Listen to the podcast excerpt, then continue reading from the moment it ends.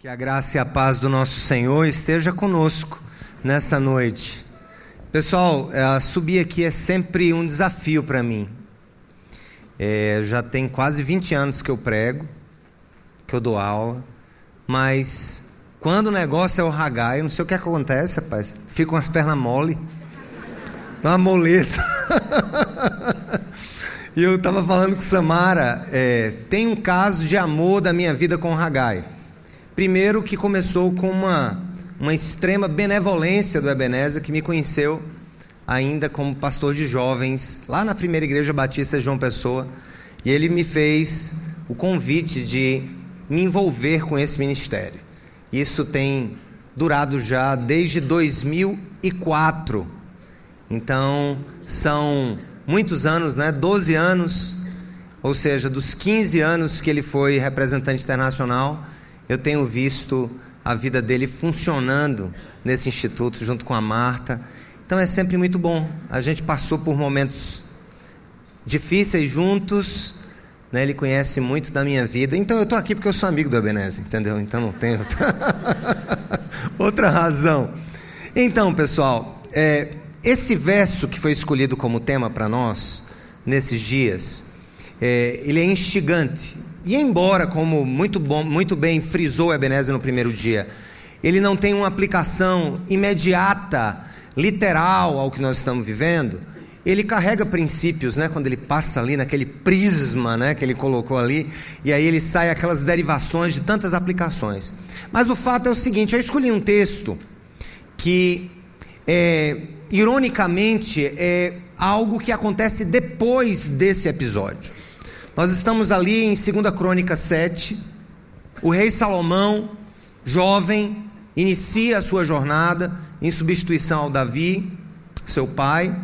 E nos capítulos anteriores ao 7, você vê todo um processo de construção, quando eles trasladam, por exemplo, é, a arca da aliança para o santo lugar do novo templo. E o capítulo 7 de 2 Crônicas é mais ou menos a coroação quando Deus diz, ele assegura que o que fosse falado ali, a oração que fosse feita naquele lugar, ele, ele iria ouvir. Ironicamente, alguns séculos depois, os babilônios eles invadem Jerusalém, destroem aquele belo templo que seria, portanto, o centro da adoração, mas ao mesmo tempo um centro simbólico de orações atendidas. E aí nós temos toda aquela história do exílio na Babilônia, a história de Daniel, Sadraque, Mesaque, Abdenego. E nós temos então um processo de retorno depois que o imperador Ciro assina aquele fatídico decreto para o povo voltar. E o retorno ele é feito em etapas. Primeiro, Zorobabel vem e reconstrói o templo, né? Que já não era mais aquele que essa oração tinha sido feita e prometida. Depois vem Esdras, restabelece o culto em Jerusalém. E por fim, algo precisava ainda ser feito. Né? A segurança da cidade estava em xeque. Cidades antigas, elas precisavam de muralhas, não apenas para impor respeito a outros reinos, mas também para proteger suas mulheres, suas crianças, das feras do campo, por exemplo. E estava talvez ali um neto ou bisneto dos primeiros exilados de Jerusalém. Neemias. Neemias não foi um cara que nasceu em Jerusalém, é bom pontuar isso. É o tipo de pessoa que tinha tudo para não estar tá nem aí com Jerusalém. E de repente ele resolve fazer uma pergunta.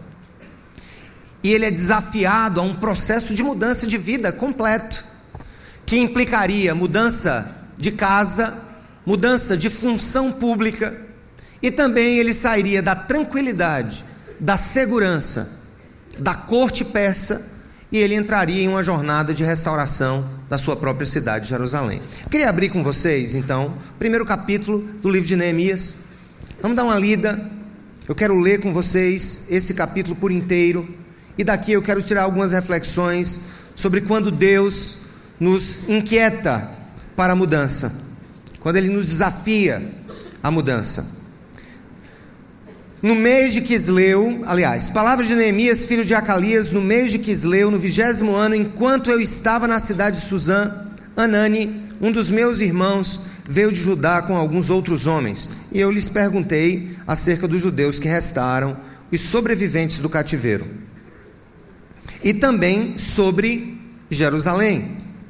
E eles me responderam: aqueles que sobreviveram ao cativeiro estão lá na província passam por grande sofrimento e humilhação. O muro de Jerusalém foi derrubado, suas portas foram destruídas pelo fogo. Quando eu ouvi essas coisas, sentei-me e chorei. Passei dias lamentando-me, jejuando e orando ao Deus dos céus. E então eu disse: Senhor Deus dos céus, Deus grande e temível, fiel aliança e misericordioso com os que te amam e obedecem aos teus mandamentos. Que os teus ouvidos estejam atentos e os teus olhos estejam abertos para a oração que o teu servo está fazendo diante de ti, dia e noite, em favor dos teus servos, o povo de Israel. Confesso os pecados que nós, os israelitas, temos cometido contra ti. Sim, eu e meu povo temos pecado. Agimos de forma corrupta e vergonhosa contra ti. Não temos obedecido aos mandamentos, aos decretos e às leis que deste ao teu servo Moisés. Lembra-te agora do que disseste a Moisés, teu servo. Se vocês forem infiéis, eu os espalharei entre as nações. Mas se voltarem para mim, obedecerem aos meus mandamentos e os puserem em prática, mesmo que vocês estejam espalhados pelos lugares mais distantes, debaixo do céu, de lá eu os reunirei e os trarei para o lugar que escolhi para estabelecer o meu nome. Estes são os teus servos, o teu povo. Tu os resgataste com o teu grande poder e com o teu braço forte. Senhor, que os teus ouvidos estejam atentos à oração deste teu servo e à oração dos teus servos que têm prazer em temer o teu nome. Faze com que hoje esse teu servo seja bem-sucedido, concedendo-lhe a benevolência deste homem. Nessa época eu era o copeiro do rei. Vamos orar? Senhor, tem misericórdia de mim antes de mais nada, para que eu seja aqui, Senhor, usado pela tua misericórdia para trazer algumas reflexões básicas para a vida dos meus irmãos e para a minha própria vida. Que seja útil essa mensagem aos teus propósitos soberanos. Eu te peço, Senhor, que o Senhor fale conosco. Espírito Santo, nós te convidamos para que tu sejas aqui o que verbaliza, o que interpreta e o que abre o coração para a compreensão, mas mais ainda, aquele que movimenta o nosso coração na disposição de agir de acordo com o que tu, tu tens falado para nós. No nome do teu filho Jesus, Pai, nós oramos assim. Amém e amém. Pessoal, como eu falei, Neemias era um cara que tinha tudo para não fazer nada. Eu não sei se você acompanhou um tempo no Brasil, eu acho que por volta dos anos 90, é, iníciozinho dos anos 90, pelo menos lá na Paraíba, a gente mandou um monte de gente para os Estados Unidos para iniciar encontro de casais. Foi uma época difícil para a nossa economia, aquela escalada de inflação. Né? Foi na época que eu terminei meu curso de engenharia, em 1993, e ouvi do meu pai a seguinte palavra: Meu filho, a construtora mal está dando para sustentar a nossa própria casa. Eu era recém-formado na Universidade Federal, tinha entrado com 16 anos no curso de engenharia, aos 21 anos era engenheiro. E eu ouvi do meu pai sobre as dificuldades do país naquela época, 1993. Naquele, naquele período, muita gente foi enviada para os Estados Unidos, né?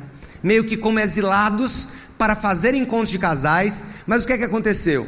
Muitos aproveitaram a ideia de trabalhar na equipe de implantação e lá ficaram. Muitos lá ficaram. Dentre aqueles que ficaram, colegas meus, muitos tiveram filhos lá. E o que é interessante é perceber o que acontece geralmente conosco, naturalmente, no que se refere ao desapego à nossa nacionalidade, à esperança pelo nosso país. Não é incomum, por exemplo, ver netos de brasileiros que não falam mais sequer português, lá fora. E que quando falam em vir ao Brasil, eles têm aquilo como algo tão distante, eles já não têm nenhum vínculo. Isso acontece facilmente conosco. Nós somos um povo de memória curta. E aí, gente, eu fico pensando o que aconteceu com aquele jovem Neemias. Quando Daniel foi levado cativo pelo imperador Nabucodonosor, ainda pelos babilônios, quando aquele grupo de jovens, ele pegou os melhores, foram levados para a corte da Babilônia, atual Iraque. Daquela geração, muitos dali, lá foram morar e lá morreram, tiveram filhos. Neemias já é talvez neto ou bisneto daquela primeira geração, que viu o seu país, ouviu falar que o seu país estava em ruínas, e que aquelas ruínas promoveram exatamente aquele êxodo para o reino dominante, que era o reino babilônico, que depois foi dominado pelos persas. Neemias então é alguém que experimenta uma dominação de segunda ordem já. E ele não é filho, provavelmente neto ou muito possivelmente bisneto de alguns daqueles exilados que foram para lá. Então, ele já estava bem colocado, ele falava a língua persa fluentemente, a ponto de alcançar uma posição que para nós hoje pode parecer uma posição simples, a de copeiro. Quando você pensa em copeiro, você pensa naquela pessoa que te serve, né, carinhosamente, cuidadosamente, aquela figura de alguém que, de maneira simples, está ali na copa de uma grande empresa, servindo ali o café, servindo a água para quem visita. Os copeiros nos reinos antigos, eles tinham uma posição, gente, extremamente importante.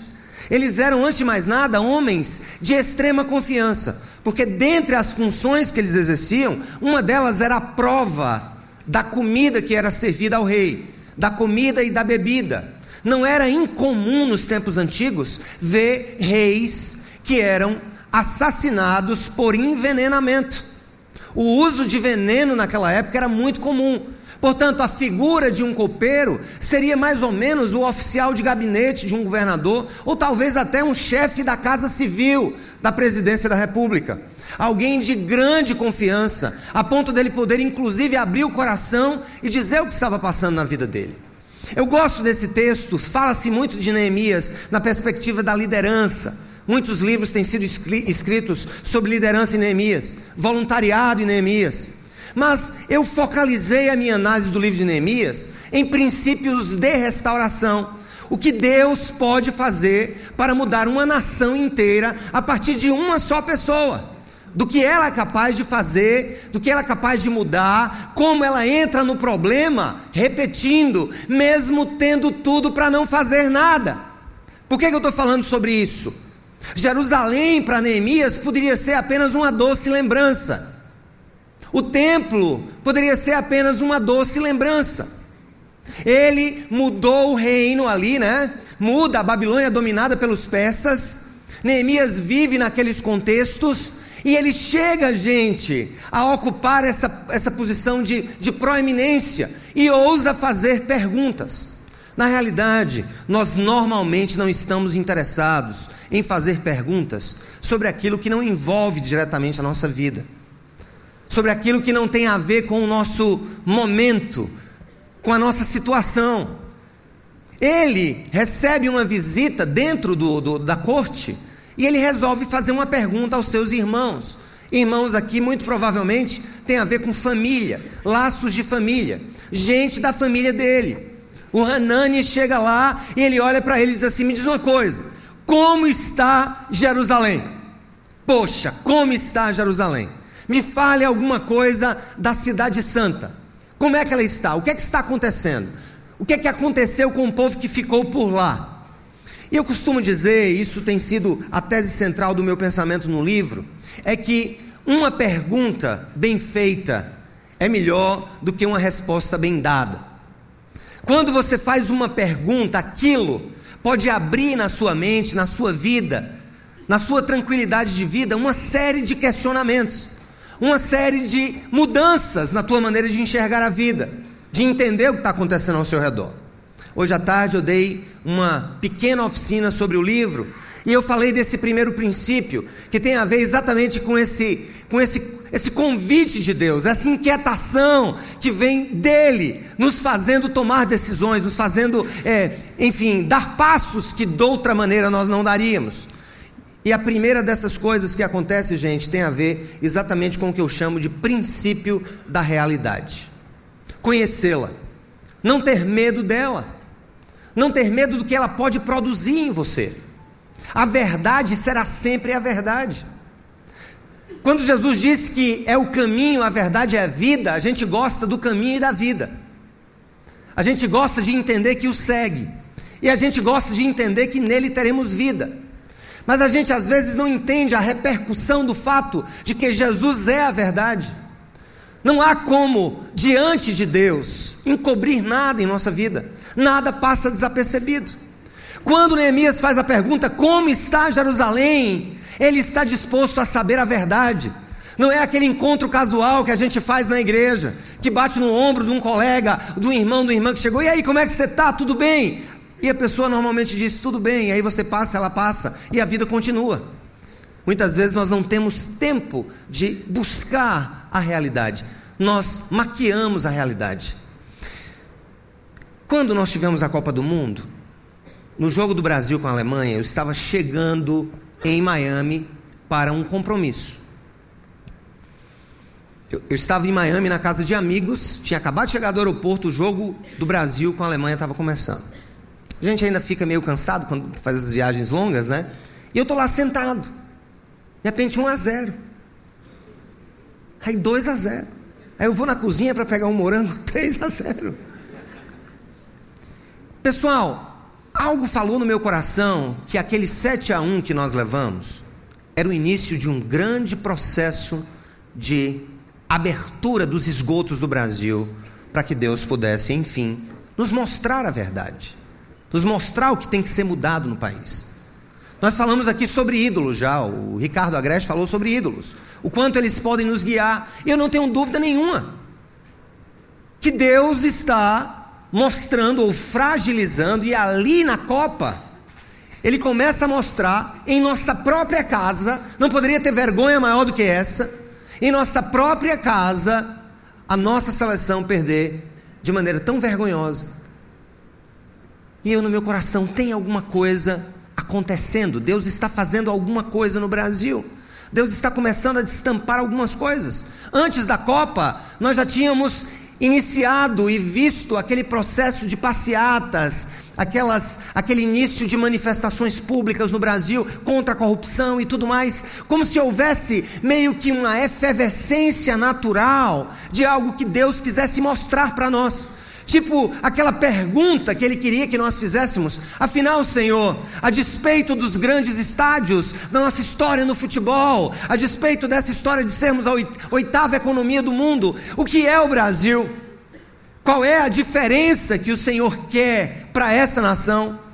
E ali eu começo a me inquietar e eu começo a refletir, e é exatamente naquele período de 2014 que eu começo a escrever o livro e as palestras sobre gloriosas ruínas.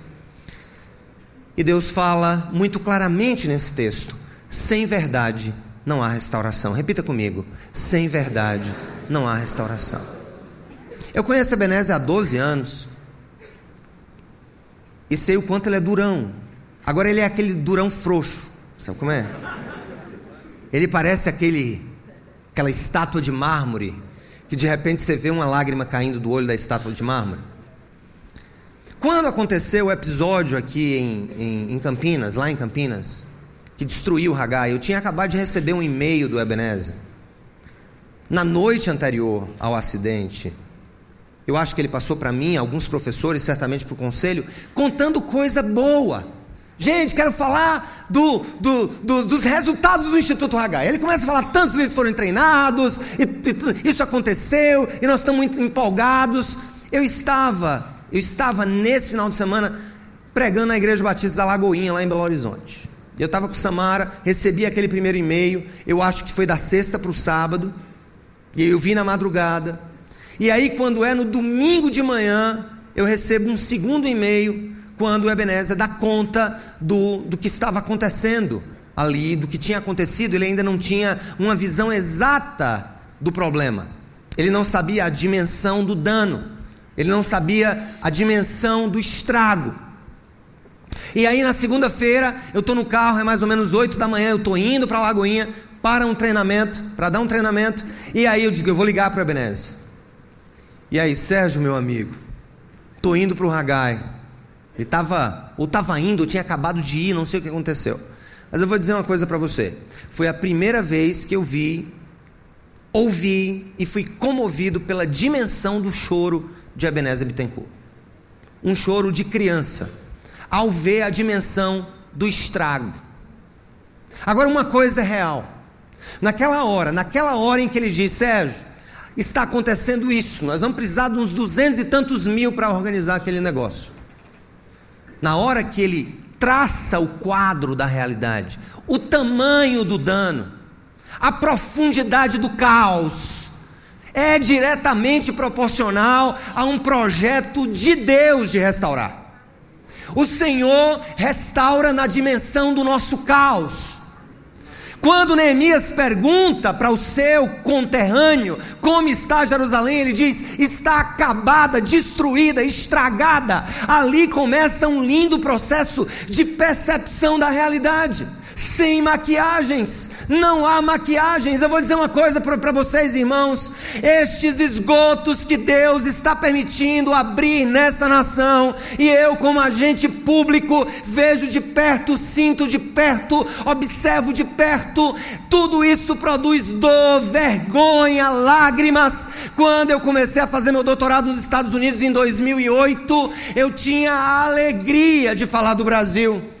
Eles perguntavam sobre o Brasil, como é que está a nação, está crescendo, eu estou podendo aqui ó, o dólar, estou podendo com o seu dólar, e o povo vendendo casa em Orlando, vendendo casa em Miami por 80 mil dólares, casas de 300, de 400 mil, com a crise americana, e hoje você olha para esse quadro, você sente vergonha da sua nação, é verdade, a gente sente vergonha do que está acontecendo, mas essa vergonha tem que ser vivida com responsabilidade, entendendo, gente, que por trás de todo esse caos que estamos vivendo no Brasil e que motivou o coração do Ebenezer, a temática desse congresso, tudo isso tem a ver com a mão do Altíssimo, tudo isso tem a ver com Deus abrindo exatamente os porões da nossa república para que Ele possa vir com a cura necessária. É triste ver o tamanho do dano, mas sem o tamanho do dano, não há o veículo certo para a sua restauração. O princípio da realidade é doloroso, mas ele é o início do que o Senhor quer fazer. Aí eu pergunto para você, ouso, como está seu casamento? Como está a sua relação com seus filhos? Como está a sua vida privada na internet. Como está o seu nível de dependência à pornografia. É possível que nessa sala haja pessoas adictas da ilusão da pornografia.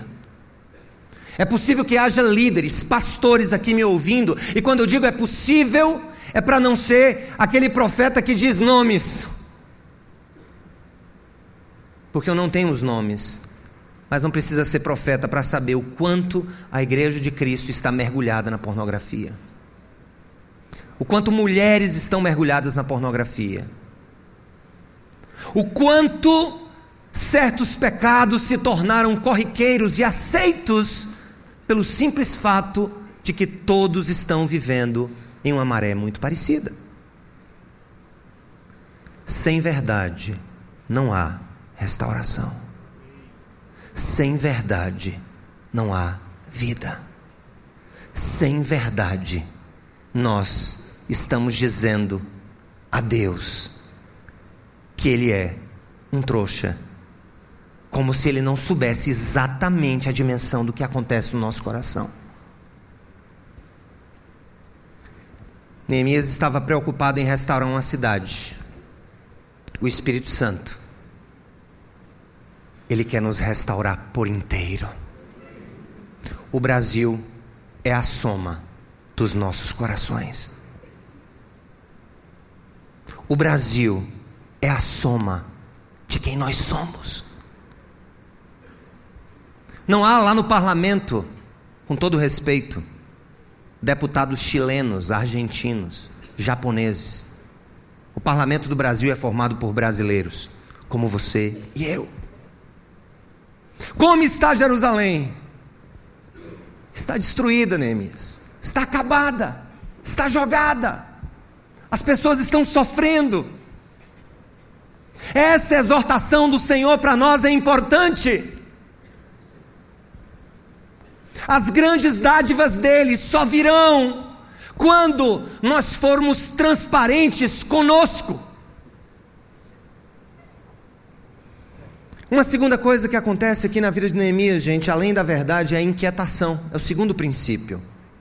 Segundo princípio, princípio da inquietação.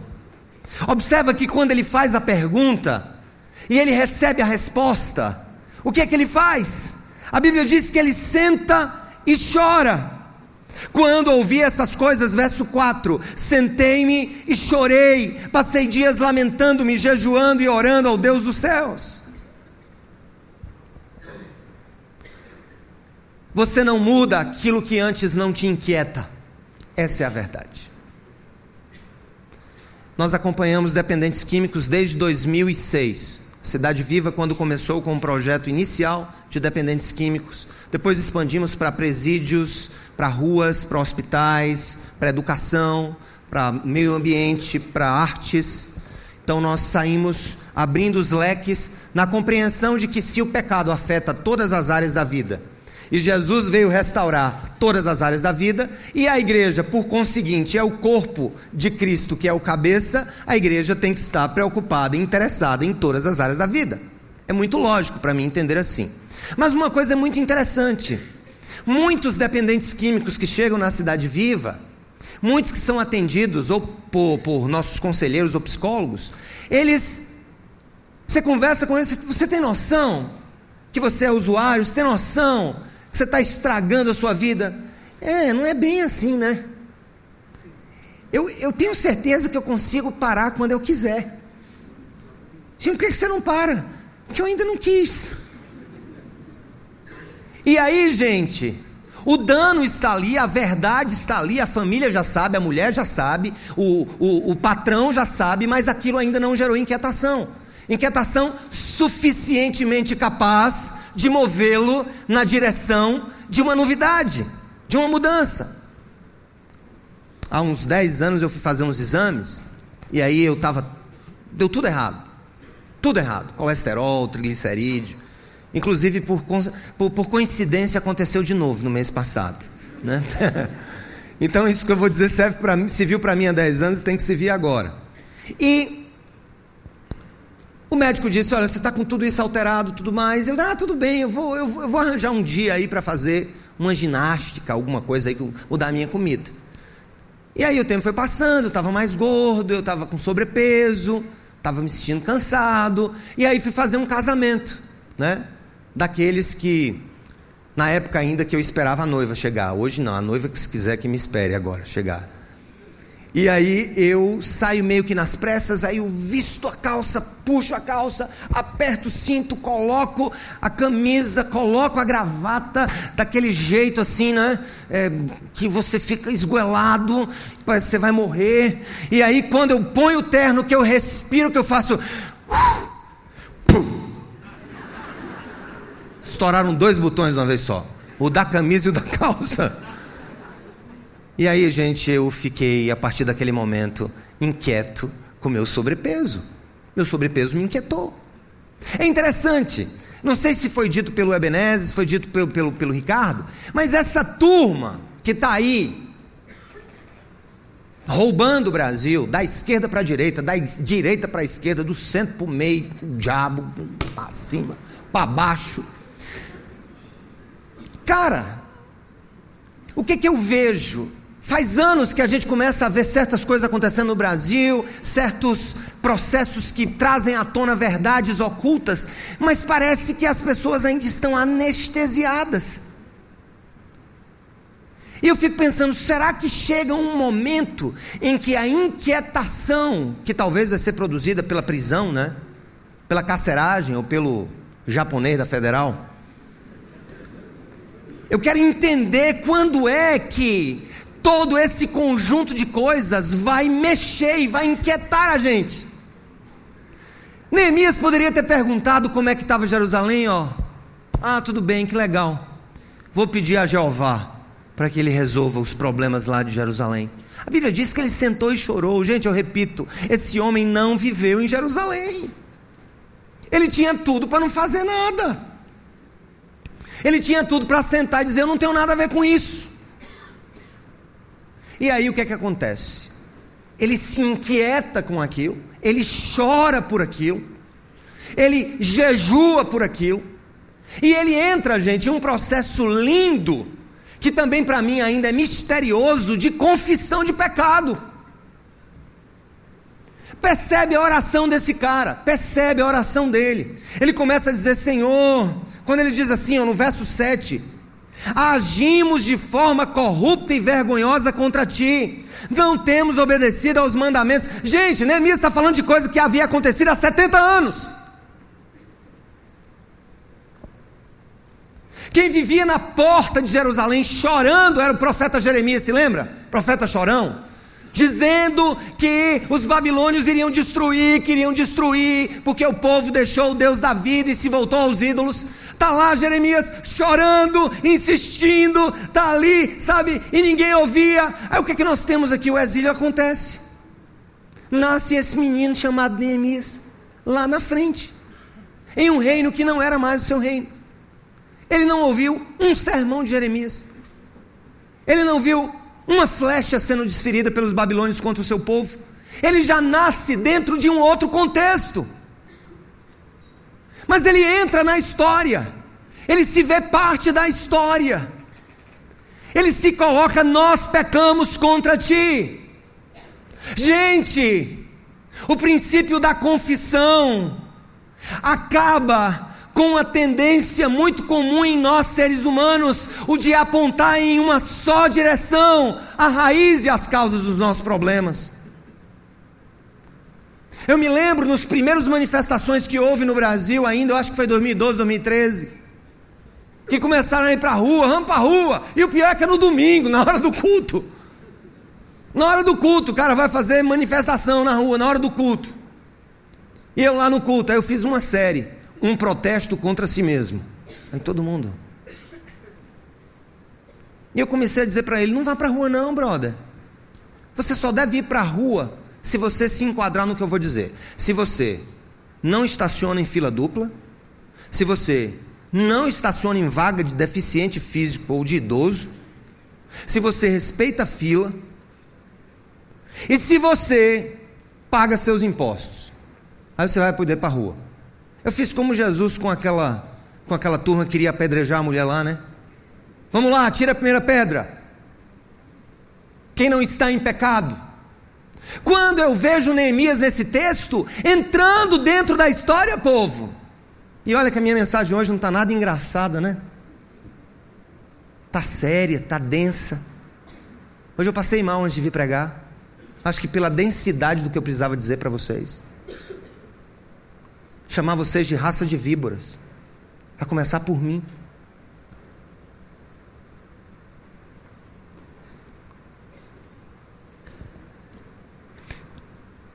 Deixa eu dizer uma coisa para vocês. Quando João Batista chegou e ele preparou os caminhos do Senhor, eu queria que você abrisse lá em Lucas comigo.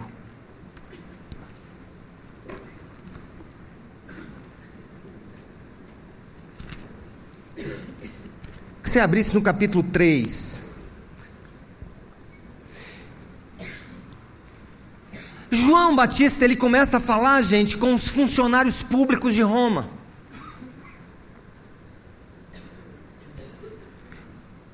Olha o que, que ele fala. João dizia às multidões, verso 7 do capítulo 3: João dizia às multidões que saíam para serem batizadas por ele, raça de víboras, quem lhes deu a ideia de fugir da ira que se aproxima? Deem frutos que mostrem arrependimento, e não comecem a dizer a si mesmo: Abraão é nosso pai, pois eu lhes digo que dessas pedras Deus pode fazer surgir filhos a Abraão. O machado já está posto à raiz das árvores, e toda árvore que não der bom fruto será cortada e lançada ao fogo. O que devemos fazer então? perguntavam as multidões. João respondia: Quem tem duas túnicas, dê uma a quem não tem nenhuma, e quem tem comida, faça o mesmo. Aí ele dirige: Escuta, para aqui, olha para mim. Agora é uma acusação típica das manifestações de rua. João aponta o dedo para cima e faz como os brasileiros fizeram no início das manifestações contra a corrupção no Brasil. Ele eleva o dedo e diz assim para o publicano: o publicano, você sabe, que era funcionário de Roma, era o funcionário público daquele tempo. É nós aqui, é como se nós estivéssemos olhando para Brasília e desferindo as seguintes palavras. Olha o que, que ele diz: ele diz assim: alguns publicanos também vieram para serem batizados. E eles perguntaram, mestre, o que devemos fazer? Ele respondeu: Não cobrem nada além do que lhes foi estipulado. Ou seja, nada de contratinhos extras, nada de licitações corrompidas, em uma linguagem hoje. Aí ele diz mais: então alguns soldados lhe perguntaram: E nós o que devemos fazer? Ele respondeu: Não pratiquem extorsão, nem acusem ninguém falsamente. Ele diz uma coisa, gente, que tem valia para hoje, para o servidor público. Ele diz: Contentem-se com o seu salário. João Batista era um homem contra, contra tudo aquilo que o governo fazia em termos de corrupção. Vou dizer uma coisa para você. Vocês conhecem o Dr. Daltan, Lagnol, colega também de uma das, um dos braços do sistema judicial, membro do Ministério Público. Ele começou um movimento das 10 medidas contra a corrupção no Brasil.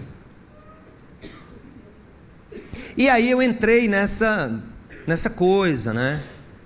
Conversei com alguns colegas do Ministério Público da Paraíba sobre isso, até acabou que não deu certo por algumas viagens fazermos lá um, uma, uma cerimônia lá na igreja sobre colher assinaturas para um projeto de iniciativa popular, endurecendo todo um processo contra os gestores.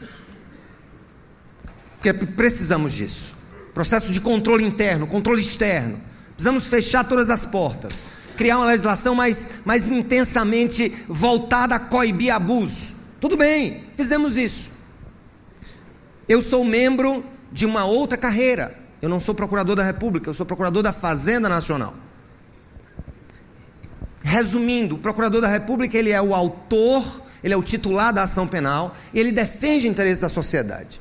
Eu, como procurador da Fazenda Nacional, eu defendo o Estado, os três poderes. E a minha área é especialmente tributação. É aquilo que entra no Estado brasileiro para que seja de alguma maneira distribuído com educação, estrada, saúde pública e todas essas coisas. E aí, gente, eu comecei a, a, a na mesma época que surgiu isso, a nossa categoria criou um, um, um instrumento de medida chamado de sonegono, sonegômetro. Em muitas faculdades tem o impostômetro, né? Vocês já viram? O pessoal gosta de botar o impostômetro lá, né?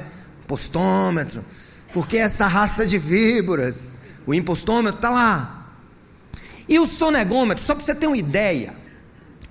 Antes de vir para cá, eu abri o sonegômetro do dia. De 1 de janeiro de 2016 até agora. Até hoje foi sonegado no Brasil 250 bilhões de reais. Você sabe que o Rio de Janeiro pediu agora 2 bilhões de reais ao governo federal. Não é verdade? Até hoje, 250 bilhões de reais foram sonegados no nosso país. Eu dar um dado para você. A Transparência Internacional pegou 177 países do mundo e classificou o país, o nosso país, entre os 70 mais transparentes. Ou seja, se você conta na escala de baixo para cima, quando o assunto é corrupção, escute, isso se fala pouco. Quando o assunto é corrupção, o Brasil está para além da centésima posição. Imagina como está o resto, né? Além da centésima posição. Ou seja, tem mais 100 países listados pela Transparência Internacional, mais corruptos que nós. Deixa eu dar um dado para você. De acordo com o Tax Justice Network, uma ONG internacional que mede evasão fiscal, o Brasil, o seu Brasil, o meu Brasil, não é o Brasil apenas ou da Dilma ou do Temer, o Brasil do Sérgio, do Ebenezer, do João e da Maria O Brasil é o segundo país que há maior sonegação de imposto no mundo. 13% de toda a riqueza do Brasil se esvai em um não pagamento de tributo que deveria estar nos cofres públicos para distribuir pelos estados, para distribuir pelos municípios, para que haja redistribuição indireta de renda na nossa nação. Você ter uma ideia, apenas a Rússia está na nossa frente.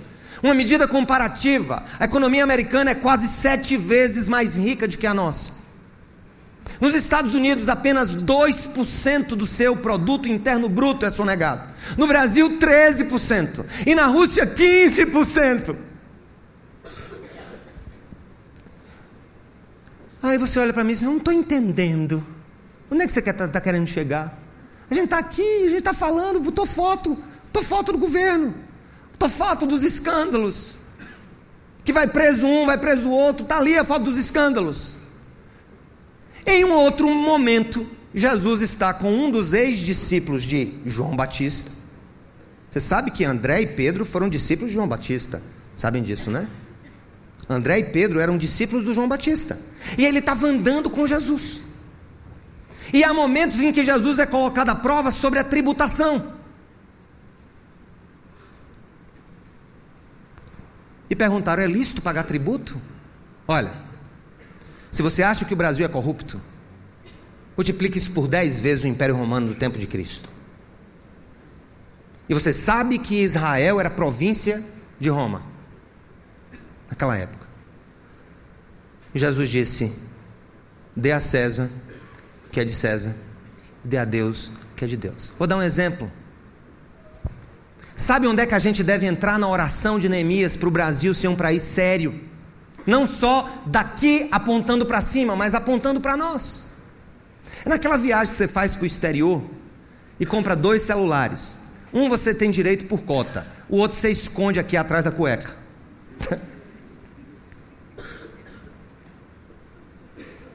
Aí você diz: por que, que eu vou pagar tributo em um país corrupto? Você vai pagar tributo em um país que ainda é corrupto e que eu sonho que não seja ou que diminua a sua posição, porque o seu Senhor, o meu Senhor, disse que o Estado é um instrumento nas mãos de Deus para promover justiça. Paulo aos Romanos capítulo 13: o Estado é a espada de Deus para coibir os abusos.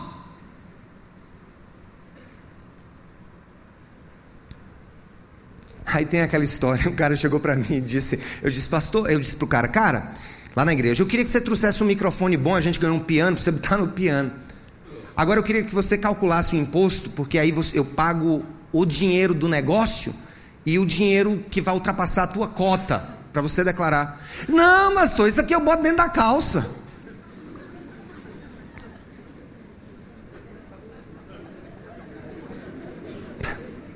Ele esqueceu quem eu sou. Ele esqueceu. O outro está com um problemão. Aí ele vai nos princípios, né? o princípio da realidade, ele vê o buraco na empresa, aí chega o fiscal.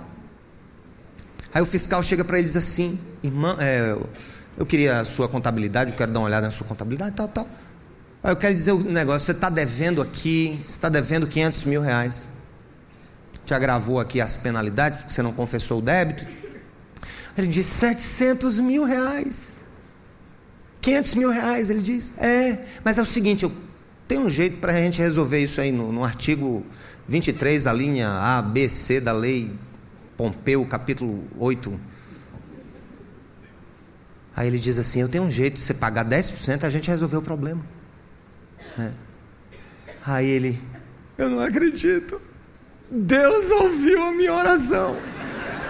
Aí ele se agarra com o fiscal, meu querido, você resolveu minha vida. Aí o fiscal olha para ele, o irmão é crente? Sou eu também, eu precisava resolver negócio.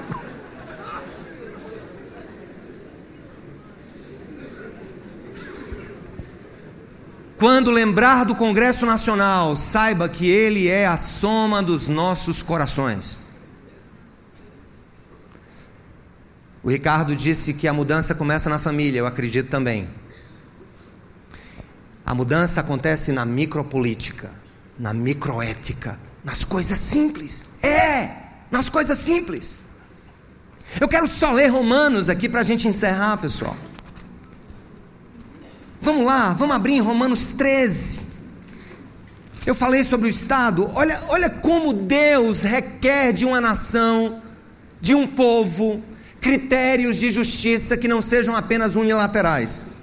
Todos, verso 13: todos devem sujeitar-se às autoridades governamentais, por não há autoridade que não venha de. As autoridades que existem foram por ele estabelecidas. Portanto, aquele que se rebela contra a autoridade está se colocando contra o que Deus instituiu. E aqueles que assim procedem trazem condenação sobre si mesmos pois os governantes não devem ser temidos, a não ser pelos que praticam o mal. Você quer viver livre do medo, da autoridade? Pratique o bem e ela o enaltecerá. Pois é serva de Deus para o seu bem. Mas se você praticar o mal, tenha medo, pois ela não porta a espada sem motivo. É serva de Deus, agente da justiça para punir quem pratica o mal. Portanto, é necessário que sejam submissos a autoridades, não apenas por causa da possibilidade de uma punição, mas também por questão de de que, gente? De que igreja? Consciência. É por isso também que vocês pagam o que, gente? Imposto. Pois as autoridades estão a serviço de Deus, sempre dedicadas a esse trabalho. Deem a cada um o que lhe é devido. Se imposto, imposto. Se tributo, tributo. Se temor, temor se honra, honra. E uma última palavra para você que diz que a carga tributária no Brasil é alta, é mais baixa do que a Itália e do que a Alemanha. Carga tributária dos Estados Unidos é mais baixa do que a nossa é, mas vai adoecer na terra de Tio Sam, que tu estás frito. Não há saúde pública, como nós temos aqui. Gente, eu não vim aqui fazer comparações de contas públicas. Eu só quero trazer um princípio para a gente sair daqui. Quando a gente ora, se humilha e busca a face de Deus, Ele também acrescenta o que? E se desviar dos seus maus caminhos. O Senhor quer fazer grande coisa na nossa vida. Eu quero trazer também uma palavra de esperança. Eu acredito no Brasil. De segunda a sexta eu estou cobrando de grandes devedores. Eu acredito que aquele dinheiro, pelo menos em tese, vai voltar para alguma merenda escolar. Eu acredito que quando cobro tributo, quando executo empresas, quando eu peço o bloqueio de bens de grandes empresas no Brasil, eu tenho esperança de que aquilo vai ser distribuído em melhores estradas, em melhores hospitais. Tudo bem, temos um país corrupto? Temos sim, mas temos um povo tão corrupto quanto. E a nossa esperança em Cristo é que o sangue do nosso Senhor Jesus há de se derramar sobre o Brasil, a começar por minha vida, por minha casa, por minha família, por meu pequeno governo, a minha família, pelas minhas pequenas coisas. Ele quer sarar a nossa terra com trabalho, com honestidade, com a justiça que funciona, mas um povo também que tem consciência, porque é o nosso Senhor, aquele que controla a nossa vida, aquele que nos garante o seu reino, nem é da direita, nem é da esquerda, nem é PMDB, nem PT, nem PSDB, o Senhor da vida da igreja, Jesus Cristo de Nazaré, a Ele que nós servimos, a despeito do governo que esteja aí, Ele nos chama para ser diferença nessa nação. E eu acredito no Brasil, porque eu acredito na humilhação e na confissão da igreja de Cristo. Eu acredito que essa igreja vai fazer muito barulho no inferno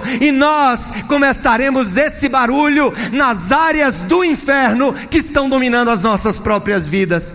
Que o Senhor nos encha de graça, que o Senhor nos encha de ânimo, porque o Brasil pertence a Ele e no final todas as coisas e todos os joelhos e todas as línguas confessarão que Jesus Cristo é o Senhor, para a glória de Deus Pai. Que Ele nos abençoe.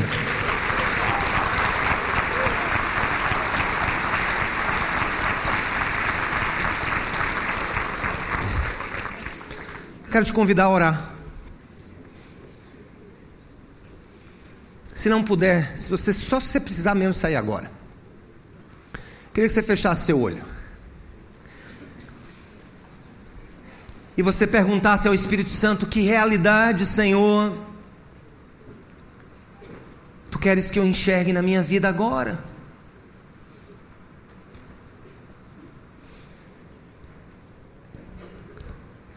Que eu veja a trave nos meus olhos, assim será mais fácil ver o cisco no olho dos outros. Senhor Jesus, nós nos humilhamos em tua presença, como fez Neemias. Nós reconhecemos as nossas iniquidades. O avivamento que vem de ti, Senhor, tem implicações na maneira como nós nos enxergamos. Senhor, nós queremos te pedir perdão por tudo aquilo que somos, fazemos ou deixamos de fazer. Queremos te pedir perdão, Senhor, por tudo aquilo que nos afasta do teu ideal. Oh, Senhor, se cada brasileiro, se cada brasileira entender o seu papel, se cada cristão genuíno entender o seu papel na política, na cultura, na vida privada, nas posições públicas, se nós percebermos o que tu tens para nós, nós teremos, Senhor, uma nação que agradará ao teu coração. Queremos sim que a justiça seja feita. Queremos sim, Senhor, que a corrupção seja banida. Mas não apenas aquela